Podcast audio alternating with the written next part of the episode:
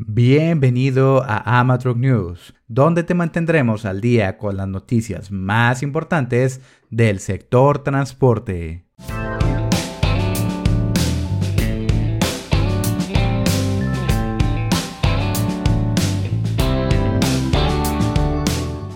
Iniciamos con noticias de taller para la transición hacia vehículos cero emisiones California-México en el cual se contó con la participación de representantes de Estados Unidos, AMPACT y Canacar.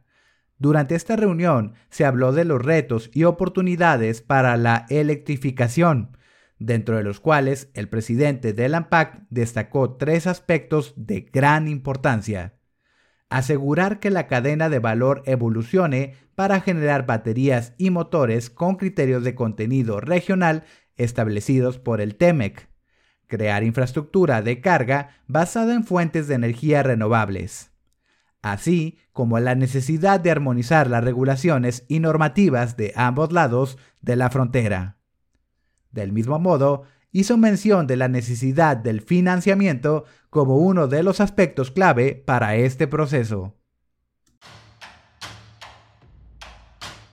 Si eres de los que le gusta decorar su tractocamión, tenemos una noticia que pudiera no gustarte tanto, ya que la diputada Siria Yamilé Salomón Durán ha propuesto que se prohíban los accesorios y aditamentos fijos o removibles que tengan forma de aspas, púas, picos o cuchillas en vehículos que circulen en caminos y puentes federales, Dentro de la iniciativa se especifica que estos vehículos serán acreedores a multas de 20 a 40 veces el valor de la unidad medida.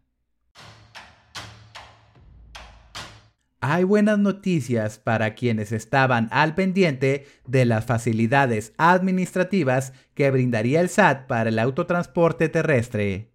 Estas serán aplicables solo a quienes tengan actividades empresariales exclusivas al autotransporte de carga federal e incluyen lo siguiente.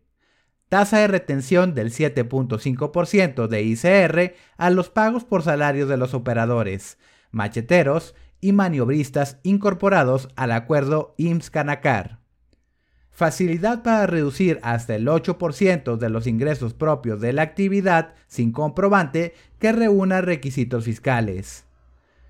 Deducción de hasta un 15% de pagos de combustible en efectivo con CFDI. Acreditamiento del estímulo por consumo de diésel.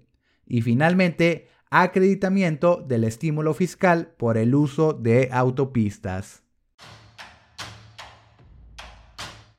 En el área de innovación nos encontramos con Cummins, empresa que presentará su próxima generación de tren motriz integrado en la reunión anual del Consejo de Tecnología y Mantenimiento. El tren motriz contará con motor, transmisión, ejes y sistema de suministro de combustible para el post-tratamiento de escape. Además de esto, también presentará su conexión de datos, la cual brinda información de los vehículos en carretera a mantenimiento y servicio en tiempo real y cuenta con Predictive Service Insights.